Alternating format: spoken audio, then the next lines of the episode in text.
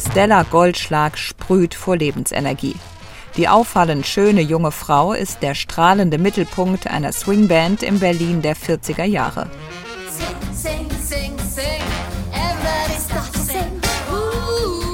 Blond und blauäugig wie sie ist, käme niemand auf die Idee, dass Stella Jüdin ist. Vermutlich deshalb verkennt die 18-Jährige die tödliche Gefahr, in der sie selbst sich genauso befindet wie ihre Freunde und ihre Eltern. Verzweifelt versucht ihr Vater, Visa für die USA zu bekommen. Das, das, das kann nicht sein. We have to be on the list. Goldschlag Gerhard. G-O-L-D. No, please, listen. You must have the visa. Statt in die USA geht es für die Familie zur Zwangsarbeit in eine Waffenfabrik. Als Stella den jüdischen Passfälscher Rolf kennenlernt, taucht sie mit ihm ab. Trotz der ständigen Gefahr, die das Leben im Untergrund mit sich bringt, genießt Stella ihre Freiheit, den Nervenkitzel und das Gefühl, dem NS-Staat immer wieder ein Schnippchen zu schlagen. Du bist eine sehr besondere Frau. Wollen wir heiraten? Jetzt gleich? Gestapo, mitkommen. Regisseur und Co-Drehbuchautor Kilian Riethof schildert Stellas Leben bis zu ihrer endgültigen Verhaftung 1943 sehr ausführlich. Vermutlich um Verständnis aufzubauen für die monströse Entscheidung, die Stella treffen muss.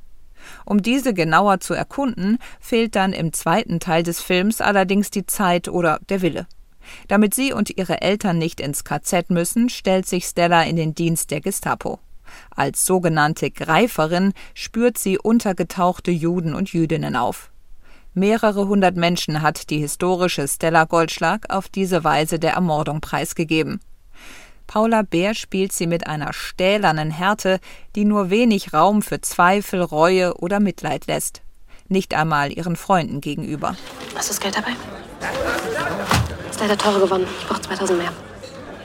2000? Weiß nicht, so, so viel haben wir nicht. Das, das, das ist alles auf Pump. Kannst dich ändern, ich mach die Preise nicht. Wir hatten noch eine Abmachung. Versuch mal woanders besser zu kriegen. Die kosten das Dreifache. Geschichten von Juden und Jüdinnen, die selbst zu Tätern wurden, sind ein extrem heikles Thema. Gerade für einen deutschen Regisseur ist die Gefahr groß, dass das Ganze zu einer Entlastungserzählung verkommt. In der Gerichtsszene am Ende zeigt sich die moralische Unmöglichkeit einer Situation, in der Deutsche über eine Jüdin richten, die, um der Opferrolle zu entkommen, zur Täterin wird. Kilian Riedhof ist sich dieser Gratwanderung bewusst und riskiert entsprechend wenig Ambivalenz.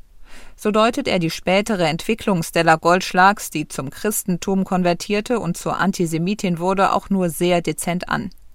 Im Abspann buchstabiert er zur Sicherheit noch einmal die Botschaft des Films aus, dass Stella Goldschlag Opfer und Täterin zugleich war.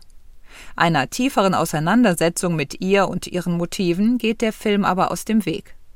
Die Frage, warum die Nationalsozialisten eigentlich ihre Opfer, sei es als KZ-Kapos oder eben als Fahnderinnen, zu Mittätern machten, bleibt ebenso unbeantwortet wie die Frage, warum es für Deutsche offenbar immer wieder ein Bedürfnis ist, von jüdischer Schuld zu erzählen